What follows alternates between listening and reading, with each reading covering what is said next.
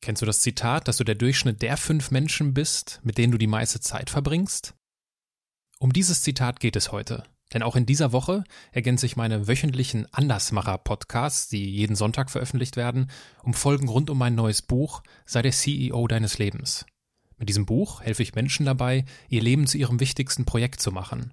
Und in diesen zusätzlichen Podcast-Folgen vertiefe ich die Inhalte meines Buches, indem ich mit Menschen aus den unterschiedlichsten Bereichen darüber spreche, wie es uns gelingen kann, zum CEO unseres Lebens zu werden. Als Special Guest begrüße ich heute wieder den Unternehmensberater und Buchautor Nikolai Antler. Wenn du ihn noch nicht kennst, höre dir gerne die zweite CEO-Folge an. Da stellt er sich ausführlicher vor. Heute spreche ich mit ihm ausschließlich darüber, wie wir die Stakeholder-Analyse auf unser Leben übertragen können und was passiert, wenn du einen Film über dein Leben drehen müsstest. Es ist schön, dass du wieder eingeschaltet hast. Menschen, die in keine Schublade passen. Geschichten voller biografischer Brüche. Inspiration, um neue Wege zu gehen. Auch Models können Doktor sein. Erfolgsmuster von Andersmachern. Der Podcast mit Wirtschaftswissenschaftler, Model und Berater Dr. Aaron Brückner.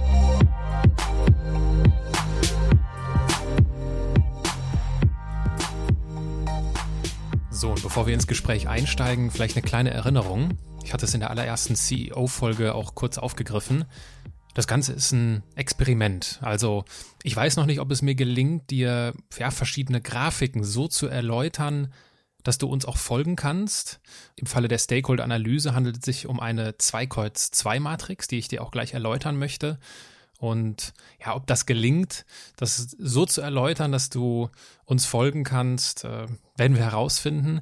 Wenn du mir dort Feedback geben möchtest, kannst du das gerne machen. Du kannst mich bei LinkedIn anschreiben, bei Instagram oder über die E-Mail-Adresse, die du auf meiner Webseite findest. Also da würde mich definitiv interessieren, ob das funktioniert. Vielleicht ganz kurz auch zum Kontext des Buches. Wir befinden uns hier also in der ersten Projektphase. Die Frage, die wir beantworten, heißt, wie geht es mir? Und dahinter steckt der Grundgedanke, warum wir unser eigenes Leben eigentlich nicht mit derselben Sorgfalt behandeln wie unser Auto. Mit unserem Auto fahren wir regelmäßig zum TÜV und lassen es auf Herz und Nieren überprüfen. Und genau das machen wir in dieser ersten Projektphase. Und die Stakeholder-Analyse ist ein Tool, um die Menschen unseres Lebens, also sozusagen unser, unser soziales Umfeld, einmal auf den Prüfstand zu stellen und Stakeholder ist ja ein Begriff, der mittlerweile auch im Profifußball angekommen ist. Oliver Bierhoff hat ihn ja letztes Jahr bei der WM auch schon verwendet. Stakeholder heißt für diejenigen, die mit solchen Begrifflichkeiten noch nicht so vertraut sind, das bezeichnet letztendlich Personen oder eine Gruppe von, von Menschen, die ein berechtigtes Interesse am Verlauf oder Ergebnis eines Prozesses oder Projektes haben. Sind also Stakeholder, sind auch die sogenannten Anspruchsgruppen die, die halt eine gewisse Erwartung haben, wie auch immer die aussieht. Und deswegen ist die Stakeholder-Analyse ein klassisches Projektmanagement-Tool, was eingesetzt wird, um zu Beginn eines Projektes sich darüber Klarheit zu verschaffen, wer eigentlich alles ein Interesse an diesem Projekt hat und welche Auswirkungen das möglicherweise auf den Verlauf des Projektes haben kann.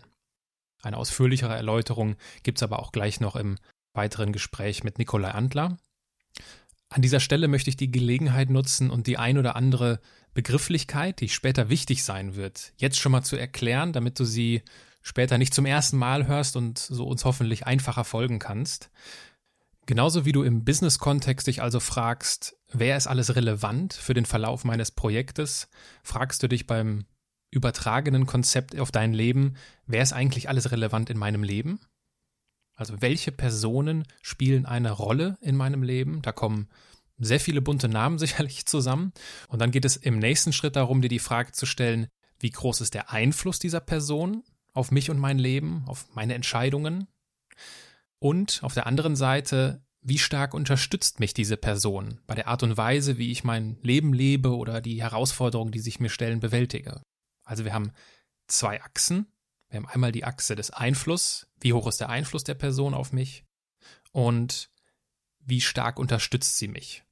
Und das jeweils in gering und hoch unterteilt und so ergeben sich also in einer 2-Kreuz-2-Matrix vier Felder, vier Positionen, in denen du eine Person oder zu denen du eine Person zuordnen kannst. Und um das Ganze etwas plastischer zu machen, male ich im Buch das Szenario, dass du einen Film über dein Leben drehen müsstest. Und dein Filmstab, mit dem du den Film über dein Leben drehst, der setzt sich aus unterschiedlichen Rollen zusammen. Und es sind besonders vier Rollen, die dir am Herzen liegen, damit dieser Film ja, ein gutes Ergebnis wird. Und diese vier Rollen sind die Hauptdarsteller, sind die Nebendarsteller, ist die Regie und ist das Catering-Team. Was steckt dahinter? Die Hauptdarsteller sind die Menschen, die einen großen positiven Einfluss auf dein Leben haben und gleichzeitig die eine hohe Unterstützung sind. Also das sind deine Supporter. Ja, das sind sozusagen deine engsten Vertrauten, das sind die Hauptdarsteller deines Lebens. Vielleicht ein Beispiel dazu. In meinem Buch erzähle ich von Rahel und bei Rahel ist es so, Ihr bester Freund ist quasi ihr Vater, auch wenn das ein bisschen merkwürdig klingt. Sie ist ohne Geschwister aufgewachsen und früh ins Ausland gegangen und sie konnte sich dabei immer auf ihren Dad verlassen. Und auch als ihr während des Studiums in Spanien das Geld ausging, hat ihr Vater äh, ihr rausgeholfen, hat sie finanziell unterstützt. Und egal, ob es um Ratschläge zu Beziehungen oder um Versicherungen geht, ihr Vater ist ihr erster Ansprechpartner in ihrem Leben. Und das macht natürlich Rahels Vater zu einem Hauptdarsteller. Dann gibt es auch die Nebendarsteller. Das sind die Menschen, die nicht so einen großen Einfluss auf dein Leben haben, aber dich trotzdem sehr unterstützen. Und um dir vielleicht ein Beispiel dafür zu geben, in meinem Buch spreche ich von, von Pablo. Pablo hat eine Nachbarin, mit der er sich sehr gut versteht und aus so diesem typischen Nachbarschaftsverhältnis ist eine Freundschaft geworden. Sie sehen sich ab und an, unternehmen etwas gemeinsam und sie wissen beide voneinander zu schätzen, dass sie ja, gute Gespräche miteinander führen können. Es ist nett, aber halt auch nicht mehr. Und deswegen würde Pablo seine Nachbarin sozusagen als Nebendarstellerin einordnen in dem Film seines Lebens. Dann gibt es noch das Catering-Team. Das Catering-Team bewegt sich im Hintergrund. Und zu diesem Catering-Team gehören Menschen, die einen geringen Einfluss auf dich haben und gleichzeitig aber auch ein geringes Unterstützungsinteresse an dir haben. Also das sind quasi Menschen, die so nebenher mitlaufen. Im Buch erzähle ich von Nora. Nora hat einen Bruder, der ihr quasi wie ein Fremder vorkommt, weil obwohl sie zur Familie gehören, also obwohl sie Geschwister sind, haben sie keine großen Gemeinsamkeiten. Sie haben sehr unterschiedliche Lebensentwürfe entwickelt und auf Familienfeiern gibt es nicht wirklich groß viel miteinander zu besprechen als den üblichen Smalltalk und alles weitere, das wäre auch dann wahrscheinlich schon eher Streitpotenzial, weil es einfach sehr unterschiedliche Menschen sind. Aber sie gehören nun mal zusammen ins Leben und Nora würde sozusagen ihren Bruder hier als Teil ihres Catering-Teams bestimmen, der für den Verlauf ihres Lebensfilms einfach nicht relevant ist und äh, sich diese Beziehung einfach nur im Hintergrund des Films verhält. Und dann gibt es natürlich noch die Regie, die Regie ist hier ein eher negativ konnotierter Begriff, weil wenn du der CEO deines Lebens bist und es gibt Menschen, die Regie in deinem Leben führen, dann ist das per se nicht ideal. Weil als CEO deines Lebens bist du im Idealfall auch der Regisseur deines Lebens. Und es gilt halt an dieser Stelle genau zu untersuchen, wie und auf welche Art und Weise führt dieser Mensch Regie in meinem Leben. Also das sind die Menschen, die großen Einfluss auf uns haben die mit ihrer Meinung oder mit ihren Worten sehr viel bewegen können in unserem Leben, aber gleichzeitig kein großes Interesse an unserer Weiterentwicklung haben, sondern es geht ja, es geht den, es geht diesen Regisseuren um ihren Film und nicht um unseren Film. Und ich erzähle in dem Buch von einem Beispiel von, von Oliver. In Olivers Berufsleben gab es nämlich eine solche Regisseurin. Und zwar war das die neue Chefin seines Chefs und durch diese neue Chefin ja, kam ein ganz anderer Wind ins Unternehmen und es, die Arbeitsweise hat sich geändert. Es wurden Mitarbeiter, es wurden Freunde von ihm gefeuert und das führte also dazu, dass Oliver mittlerweile keinen Bock mehr hat, zur Arbeit zu gehen. Also sobald der Wecker klingelt, ist er schlecht gelaunt und Oliver würde sozusagen die Chefin seines Chefs hier als Regisseurin seines Lebens einordnen, weil hier geht es um seine Lebensqualität, hier geht es um die Qualität seines Lebensfilms und diese Person hat einen extrem hohe, einen extrem hohen Einfluss auf seine, auf sein Lebensgefühl. Also, es gibt diese vier Rollen, die Hauptdarsteller, die Nebendarsteller, das Catering-Team, was mehr so im Hintergrund mitläuft, und dann die Regisseure. An dieser Stelle, also es gibt natürlich gute Regisseure, ich will hier niemandem auf die Füße treten, aber hier wird also die ja, hier wird der Regiestuhl ausnahmsweise mal als etwas Negatives verstanden. Und ich bin gespannt, ob du, wenn du jetzt gleich unserem Gespräch zuhörst, dir bei den verschiedenen Rollen direkt Namen einfallen. Also bei den Hauptdarstellern, bei den Nebendarstellern, bei den Regisseuren und bei dem Catering-Team. Vielleicht fallen dir direkt Menschen ein, die in deinem Leben diese Rollen einnehmen. Und für den Moment wünsche ich dir jetzt erstmal ein gutes Gespräch.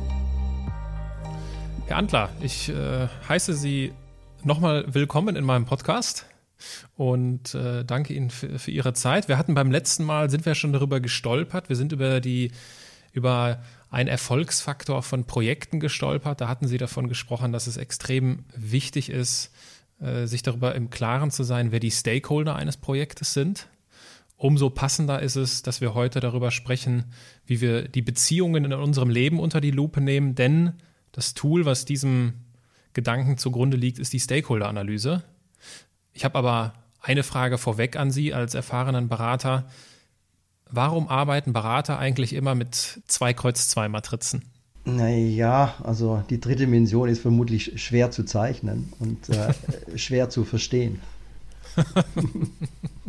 und ich sage, ja ich sage jetzt nicht für den Empfänger, vielleicht auch für den Berater.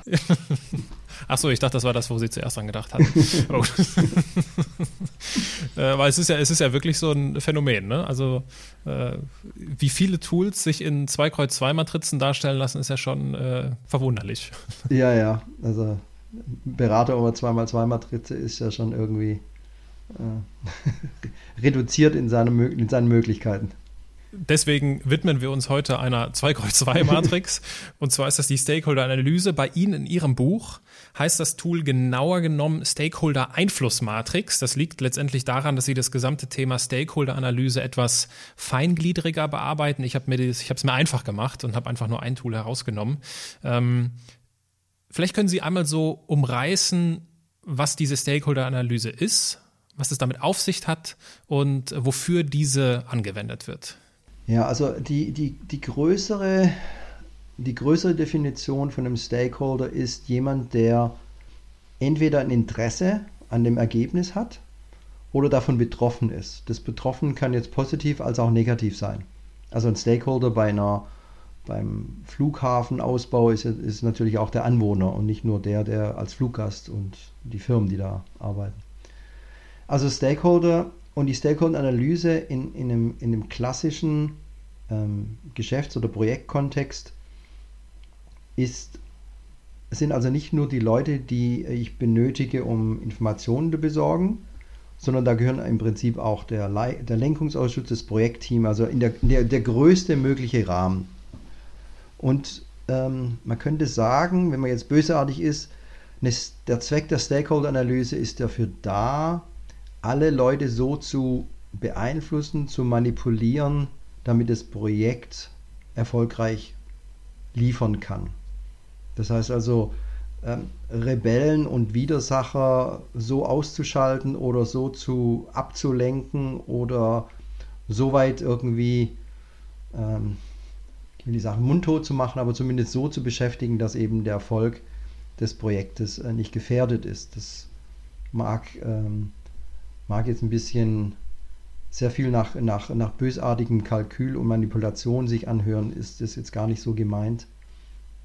Also man könnte ja auch, äh, wenn man jetzt vorstellt, Flughafen ausbauen, irgendwie eine dritte oder vierte Landebahn zu bauen, ähm, man könnte ja durchaus proaktiv an das Thema rangehen und sagen, jetzt wollen wir sicherstellen, dass die Anwohner nicht meckern oder keine Bürgerinitiative starten, sondern eher die rechtzeitig anbinden und Alternativen zu finden, um letztendlich langwierige rechtliche Streitigkeiten vor Gerichten sogar zu vermeiden und vielleicht da irgendwie eine Win-Win-Situation zu schaffen, zu sagen, okay, was müsste passieren, damit es in irgendeiner Form für euch akzeptabel ist. Mhm. Also was, ja, also es, es geht mir auch darum, die Stakeholder-Analyse, die Leute rechtzeitig so einzubinden, dass die Veränderung für alle, nicht nur Beteiligten, sondern auch die Betroffenen ähm, akzeptabler ist, machbarer ist, umsetzbarer ist. Manchmal gibt es das auch nicht. Also nicht, jede, nicht jeder dieser Konflikte führt wirklich zu einem Win-Win. Es gibt auch wirklich ein Lose-Lose. Also die Stakeholder-Analyse in der Form ist, ähm, ist dafür gedacht, zu verstehen, mit wem habe ich es zu tun. Mhm. Und da kommen wir jetzt vielleicht ein bisschen eher auf den, auf den engeren Rahmen. Diese, die Einfluss, äh, Also wer hat Macht und Einfluss und wie sind die Interessen? Ähm, da muss man vielleicht verstehen, ähm, Macht und Einfluss ist nicht per se ähm, schlecht. Also Macht heißt einfach nur, ich, ich kann über Ressourcen, also res, äh, ich habe die Entscheidungsgewalt, Ressourcen zu allokieren. Also wenn man was erreichen will, braucht man Macht. Ich hatte ziemlich lange so ein bisschen so eine negative Assoziation mit Macht, aber Macht ist, ist wichtig, wenn man was erreichen will. Und ähm, die Unterstützung oder das Interesse, das kann einmal dafür oder dagegen sein oder neutral. Und aus diesem aus diesen 2x2 äh, oder diesen zwei Achsen, also wenn man jetzt auf der einen Seite eben Macht abträgt oder einflussfähig, Einflussmöglichkeit gering oder hoch und auf der anderen Seite die Unterstützung, das Interesse, also ähm, gering und hoch, dann hat man ganz einfach vier Kombinationen, immer mit der Kombination äh, Macht und Einfluss, niedrig, hoch und Unterstützung, niedrig und hoch. Das heißt, es gibt jemanden, der hat viel Macht der hat aber kein Interesse, nicht schlimm. Wenn er eher negativ gegenüber dem Projekt ist, dann muss man da was machen, weil das können wirklich, das kann relevant sein. Daraus lassen sich dann gewisse im, im Geschäfts- oder im Projektkontext gewisse Strategien ableiten. Zu mhm. sagen, okay, was mache ich mit den Leuten, äh, die, naja, die total begeistert sind, aber keine, keine Macht haben schade, aber liegen, links liegen lassen im Prinzip. Also ja, mit, mit einbeziehen, aber wenn sie keinen Macht und Einfluss haben, dann muss man einfach sagen, ich habe begrenzte Zeit, da kann ich nicht viel machen. Ich glaube, in Ihrem Tool ist es ja auf den Privatkontext ähm, anders, anders übertragen. Also die Schlussfolgerung ist da, glaube ich, ein bisschen ähm, weniger, ähm, ich will nicht sagen, manipulativ. Weniger meine, zweckorientiert, würde ich sagen. Ja, ja, ja. Also im, im, im Projektkontext würde man daraus dann gewisse Strategien, Kommunikations- und Einbindungsstrategien und Change-Management-Strategien ableiten, sagen, wie geht man mit den entsprechenden Gruppen um. Wobei eine, eine gefährliche Sache bei dieser 2x2-Matrix ist, dass man sich ein bisschen auf diese Extrempunkte, also gering, hoch, mhm. niedrig ein, die vor allem beim Projektkontext ist es oft so, dass es gibt ein, diese Gruppe in der Mitte. Mhm. Und äh, das ist oft der, der, der große, der, also Mehrteil, der, der, also ich würde mal sagen, 60, 70 Prozent der Menschen sind am Anfang bei einem Projekt noch unentschlossen. Mhm. Und da wird oft ähm, im Projektkontext der Fehler gemacht, nur sich auf die Randgruppen zu, äh, zu beziehen und eben nicht diese neutrale Masse zu ignorieren. Das ist nämlich, da ist der Lever drin. Die sogenannten Zaungäste sind das doch, oder? Die genau. Fence-Sitters. Also bei, bei Ihrem Tool ist es ja, ist es ja ähm, anders, dar, anders dargestellt. Aber die, die Grundlogik ist ähnlich. Genau, das liegt ja vor allem daran, dass es auch eine Stakeholder-Matrix gibt, die neun Felder hat. Also das lässt sich ja auch äh, feingliedriger machen, genau. Genau, fein, feingliedriger darstellen. Äh, Sie haben es jetzt schon angesprochen, es gibt diese zwei, diese zwei Achsen. Ich habe die, die Y-Achse dann Einfluss genannt. Die X-Achse ist die, die Höhe der Unterstützung, ob sie hoch ist oder niedrig. Und dann ergeben sich genau diese diese vier Felder. Der erste Schritt aber auch dabei ist, und das ist ja auch im, im Business-Kontext genau dasselbe, es geht zunächst einmal darum, die Stakeholder zu sammeln. Also sich darüber bewusst zu werden, wer sind überhaupt meine Stakeholder. Sie hatten eben das Beispiel vom Flughafenbau äh, angeführt und es wäre äh, frappierend, wenn ein äh, Verantwortlicher für dieses Projekt vergisst, dass es Anwohner gibt, die betroffen sind von, von diesem Projekt. Und genauso, und das ist der, der Grundgedanke in dieser Diagnosephase, in der wir uns ja bei dem Tool befinden, zu sagen, okay, welche Menschen spielen überhaupt eine Rolle in meinem Leben? Das kann halt Vater, Mutter, äh, Freundin, Partnerin, äh, Mutter, Patentante, das kann, das können zig unterschiedliche Personen sein. Und es geht im ersten Schritt einmal darum, diese, diese Menschen zu sammeln, um sie dann einem dieser vier Felder zuzuordnen. Und auch bei dieser Zuordnung, und das ist ja auch immer etwas, was äh, im Projektalltag nicht anders ist. Es geht ja im ersten Schritt darum zu sagen, wie ist der Status quo? Mhm. Also es geht nicht darum, diese Zuordnung zu machen im Sinne von, ah, am liebsten hätte ich die Person gerne in diesem Feld oder früher war sie mal in diesem Feld, sondern wie ist es jetzt aktuell der Status quo? Weil ohne diese Erkenntnis kann man sich ja auch keine Gedanken darüber machen, okay, wie, in welches Feld versuchen wir diesen Stakeholder zu bewegen? Genau, oder passt es noch? Also man, ich glaube, ja. was, was mir sehr gefallen hat, als ich das ähm, überflogen habe, wie Sie das beschreiben in Ihrem Tool, ist, dass man eigentlich oft so eine, so eine historische Last an, an, an Beziehungen und Kontakten mit sich trägt äh, mit der Annahme, dass ich daran nichts ändern kann. Ja. Das ist dann eine Bequemlichkeit und eine gewisse Angst vielleicht auch, sich damit zu beschäftigen. Ich weiß, ich habe das äh, ab und zu spielt einem die Technologie oder löst die Technologie ja da so, so einen Prozess aus, wenn man, ich hatte früher so einen papierbasierten Filofax und irgendwann habe ich entschieden, dass ich alles irgendwie digital, also mein Adressbuch digital verwalte und bei dieser Übertragung habe ich dann so eine Art Spring Clean gemacht und gesagt, naja, habe ich die Person in den letzten zwei Jahren irgendwie kontaktiert? Mhm. Und dann hatte ich so eine, ich hatte so eine, so für mein schlechtes Gewissen, ich hatte noch so einen, so einen Ordner drin, einfach Archiv, nach dem Motto, es kann ja mal sein, dass ich die Person noch irgendwie kontaktieren möchte, muss. Ähm, aber letztendlich ist das aktiv eigentlich auch so eine, so eine Bestattung zweiter Klasse. Also das ist. Also diese Person einfach aktiv zu managen. Ich glaube, das ist, das ist das, was ich so mitnehme, diese Stakeholder zu beurteilen und dann aktiv damit umzugehen und sagen, ja. macht es Sinn für mich? Und um dieses, um diese Beurteilung noch ein wenig sinnvoller zu gestalten, hatte ich mir halt überlegt, damit es da keine damit es nicht zu managementlastig ist, äh, vergebe ich Rollen und äh, beschreibe dann in meinem Buch von einem, von dieser Aufgabe, die der Leser hat, dass er einen, einen Film über sein eigenes Leben drehen soll und sein Filmstab setzt sich jetzt aus unterschiedlichen Rollen zusammen, äh, die ihm halt besonders am Herzen liegen und das sind dann die, die Haupt, die Nebendarsteller, der Regisseur und das Caterer-Team.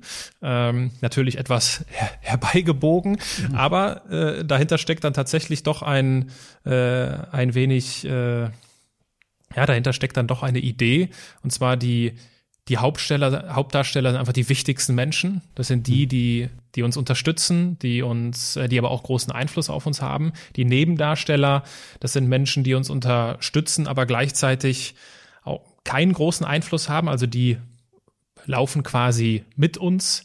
Ähm, das Caterer-Team, das könnte so jemand sein, von dem Sie jetzt gerade gesprochen haben. Das sind so diese Menschen, die Sie da irgendwie im Archiv wiedergefunden haben. Das ist einfach, ja, die bewegen sich halt im Hintergrund, wie so ein Catering-Team äh, am Filmset wichtig und das einer der entscheidendsten Zuordnungen aus meiner Sicht ist, äh, sind die, ist die Rolle des Regisseurs, mhm. was definitiv auch mehrere Personen sein können. Das sind halt Menschen, die haben einen hohen Einfluss auf unser Leben, aber das im Sinne von, sie geben den Takt vor, sie führen Regie in unserem Leben. Und normalerweise, und das natürlich auch unter der Überschrift sei der CEO deines Lebens, sollten wir derjenige sein, der Regie führt in unserem Leben. Und wenn es dort Menschen gibt, die Regie in unserem Leben führen, ist das mir im allerersten Schritt erstmal wichtig, dass wir uns dessen bewusst werden. Ja, nur dann kann man es ändern. Genau, um sich dann zu überlegen, was will ich damit jetzt machen? Mhm, genau. Weil das ist so, das, ja, ich meine, gibt viele Gründe, worüber man sich so ärgert und worüber man sich aufregen kann, aber wenn man das einmal so für sich aufschreibt, kann man, hat man die, die, ja, die, die Arbeitsgrundlage oder die Entscheidungsgrundlage, etwas daran zu ändern.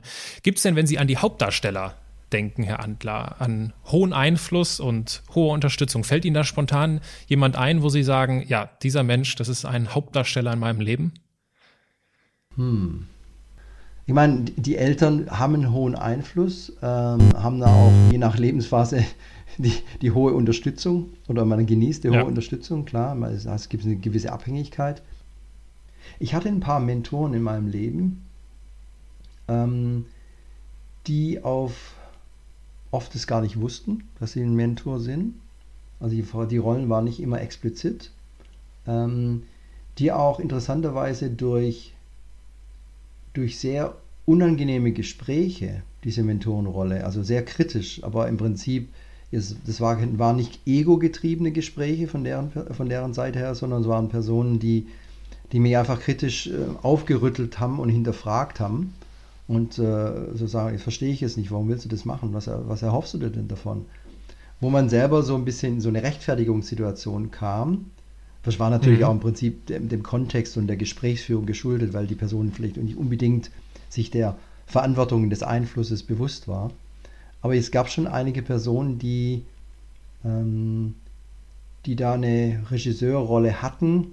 Wobei ich würde weniger sagen, dass es eine Regisseurrolle war. Es waren wahrscheinlich eher durch Fragen mich angeleitet haben, meinen Weg nochmal zu hintergehen oder wie ich das, wie ich die Rolle spiele. Mhm. Also ich bin vielleicht ein bisschen befangen mit, wie ich, wie ich mir so eine Regisseurrolle in der Realität vorstelle. Und was der wirklich sagt, was man da machen muss. Wie viel Freiheit gerade hat man da? Also ich habe, äh, mir fällt da ein Beispiel aus meinem Leben ein. Ich hatte mal ein äh, großes Projekt und da gab es einen Stakeholder in diesem Projekt, der hatte so viel, so viel Einfluss, nicht nur jetzt auf, aus Projektsicht, sondern auch, auch, auch auf, mein, auf meine Lebensqualität, weil die Probleme, die diese Person verursacht hat, habe ich mit nach Hause genommen, auch mit ins Wochenende genommen. Und das war über viele Monate, war, war diese Person ein, äh, ein Regisseur in meinem Leben. Also es geht ja auch nicht darum, ja, ja. diese Person, diese, diese Beurteilung in Stein zu meißeln, sondern es geht darum, sich über den Status quo bewusst zu werden. Und wenn ich zum damaligen Zeitpunkt dieses Tool angewendet hätte, hätte ich diese Person definitiv dort eingeordnet und hätte mir im Anschluss und da gibt's ja dann später dann auch noch äh, die entsprechenden Reflexionsfragen im Buch für Gedanken darüber machen können, okay, wie gehe ich jetzt damit um? Will ich die Person konfrontieren? Versuche ich ein offenes Gespräch oder gibt es einen anderen Weg, wie ich damit umgehen kann? Und äh, ich glaube, das sind halt zum Teil echt sehr unterschiedliche Menschen, die Regie führen in unserem Leben. Ja, also ich, jetzt, wo, wo ich Ihnen zuhöre mit Ihrem Beispiel, ähm, ist mir gerade nochmal so ein was bewusst geworden, dass ich das sehr positiv besetzt habe, der Regisseur. Ich meine, er ist ja auch nicht negativ besetzt. Naja. Das ist so ein bisschen die. Also er ist normalerweise ist nicht, nicht, negativ, aber ich glaube in genau. dem Beispiel. Genau. Also ich habe das dann übertragen. Ich hatte, ich hatte mal einen Projektmanager, da hätte ich eigentlich am liebsten sofort gekündigt. Habe dann erst später gemerkt, was für, wie, wie die Person im Prinzip nicht nur mit mir, sondern auch mit anderen einfach unakzeptabel umgeht. Aber man sich dann erstmal selbst hinterfragt. Also das war, das war eine Person mit einem sehr hohen Macht einer sehr hohen Machtstellung, also der Chef vom Chef, ähm, und gleichzeitig auch in der Art und Persönlichkeit sehr, sehr dominant, ähm, mhm. sehr binär, Inter äh, Unterstützung null. Also von immer interessant, äh, mal diesen Perspektivwechsel zu sehen. Naja, es gibt Regisseure, die sind durchaus positiv, führend, Mentoren, als mhm. auch durchaus haben viel Macht und Einfluss über einen, äh, was nicht unbedingt immer nur positiv sein muss. Und was man da jetzt damit macht. Sie arbeiten ja auch als äh, Life-Coach, wenn ich das richtig verstanden habe. Angenommen, ein Klient kommt zu Ihnen und schildert Ihnen, dass es da einen Menschen gibt, der halt auf diese Art und Weise, wie wir es jetzt gerade diskutiert haben, Regie in seinem Leben führt, also wenig Interesse, aber ein hoher Einfluss, wie auch immer sich dieser Einfluss ähm, bemerkbar macht. Was würden Sie denn diesem Menschen raten? Also erstmal ist es ähm, also ich versuche in meiner Art des Coaching sehr, sehr mich, mich sehr stark an das reine Coaching zu halten. Also raten wäre einfach jetzt das, das, das falsche äh, Wort dafür, weil man, man berät ja nicht, sondern man versucht durch Fragen die Person zur Selbsterkenntnis zu bringen. Also ich würde jetzt nicht sagen, naja, dann äh, musst du halt überlegen, ob du das willst oder nicht. Das wäre jetzt ein bisschen plump. Oder welchen, dann, dann, dann würde ich es anders formulieren, welchen Impuls würden Sie setzen? Ich würde, ich würde wahrscheinlich in zwei Richtungen arbeiten mit der Person. Ähm, ich würde erstmal fragen, ist das die einzige Person? Also ist das ein, ist das ein Muster? Ist das, ist das jetzt nur eine einmalige Sache oder ist es ein Muster? Und ich würde vermutlich mit mhm. der Person in die Richtung arbeiten, zu sagen, okay, was sind die Konsequenzen daraus? Inwiefern sind die Konsequenzen positiv, was ist negativ? Inwiefern möchte die Person mit diesen Konsequenzen weiter leben? Und wenn sie, was, was würde daraus entstehen? Und was wäre, würde daraus entstehen, wenn die Person nicht weiter damit leben möchte? Und welche Möglichkeiten hat die Person, das zu ändern?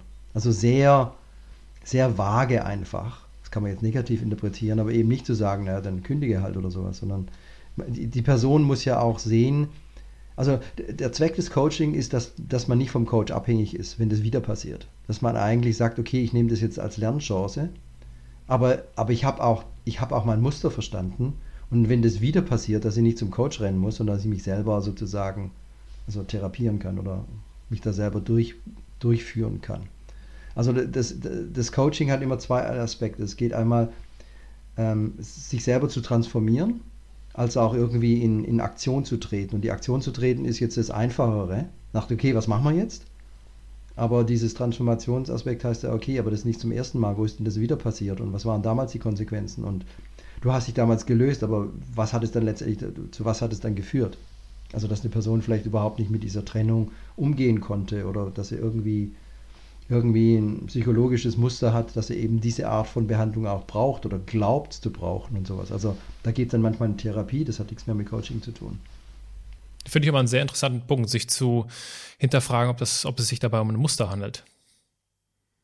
Das finde ich einen sehr, äh, sehr, sehr guten Hinweis an der Stelle, weil ich glaube, ich meine, kann ja jeder in seinem eigenen Leben äh, suchen. Da fallen mir bei mir sicherlich Sachen ein, wo ich merke, ja klar, also das habe ich schon in vielen Beziehungssituationen erlebt, ob es jetzt privat oder beruflich ist. Also es gibt einfach Dinge, äh, dass, die mein Beziehungs meine Beziehungs-DNA ausmachen, weil das mein mhm. Thema ist, äh, die sich, die sich äh, an vielen Stellen ja, herauskristallisieren. Ja. Und dann geht's und dann geht's weniger darum, okay, wie werde ich jetzt, wie gehe ich jetzt mit dem um, was muss ich dem jetzt sagen oder was kann ich jetzt an diesem Menschen ändern oder der muss, der ist doof, sondern was kann ich eigentlich machen? Moment, wenn das ein Muster in meinem Leben ist, das finde ich eine unglaublich wertvolle Erkenntnis. Was kann ich verändern, damit sich meine Welt verändert? Genau, und das nicht wieder überholt. Also ich meine, ich sage als Teil vom Coaching äh, ganz oft, äh, seien Sie sich bewusst, dass sich Ihr, Ihr Umfeld vermutlich ändern wird, weil die Personen, äh, wenn sie sich ändern, dann haben die Beziehungen, die man hat, die haben einen Zweck. Mhm. Also es ist zwar toll, dass ich, was weiß ich, äh, ich habe eine alte Freundin, die, also irgendwie, die sie immer bei mir aus, ausheult und sich irgendwie beklagt man sagen, okay, ist toll, also ich weiß es nicht. Aber letztendlich muss man sich mal fragen, was bringt mir das? Und hat die Freundin sich irgendwann mal um mich gekümmert oder mal gefragt, wie es mir geht? Und ich bin einfach nur so der Abfalleimer. Das ist ja halt, ja, ich kann gut zuhören, kann man da jetzt sagen. Schön, du kannst gut zuhören. Ist der, willst du irgendwie Vollzeit-Therapeut werden oder Abfalleimer? Und wirst du dafür bezahlt oder pack, bringt es dir irgendeine Form was?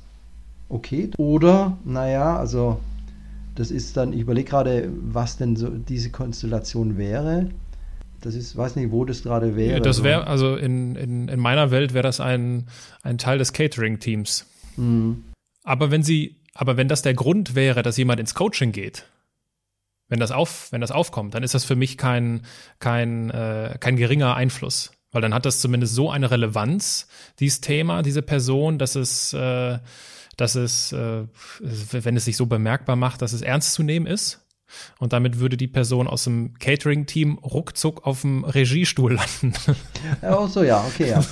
Also da haben, Sie, da haben Sie vollkommen recht. Wenn der Einfluss in der Form wäre, dass ich mich schlecht und, und, und genau. ausgesaugt fühle nach ja. so einem, nach so einem äh, Café mit der, mit der Person, ja. wo man dann einfach immer sagt, naja, macht es noch Sinn, was möchte ich dran ändern?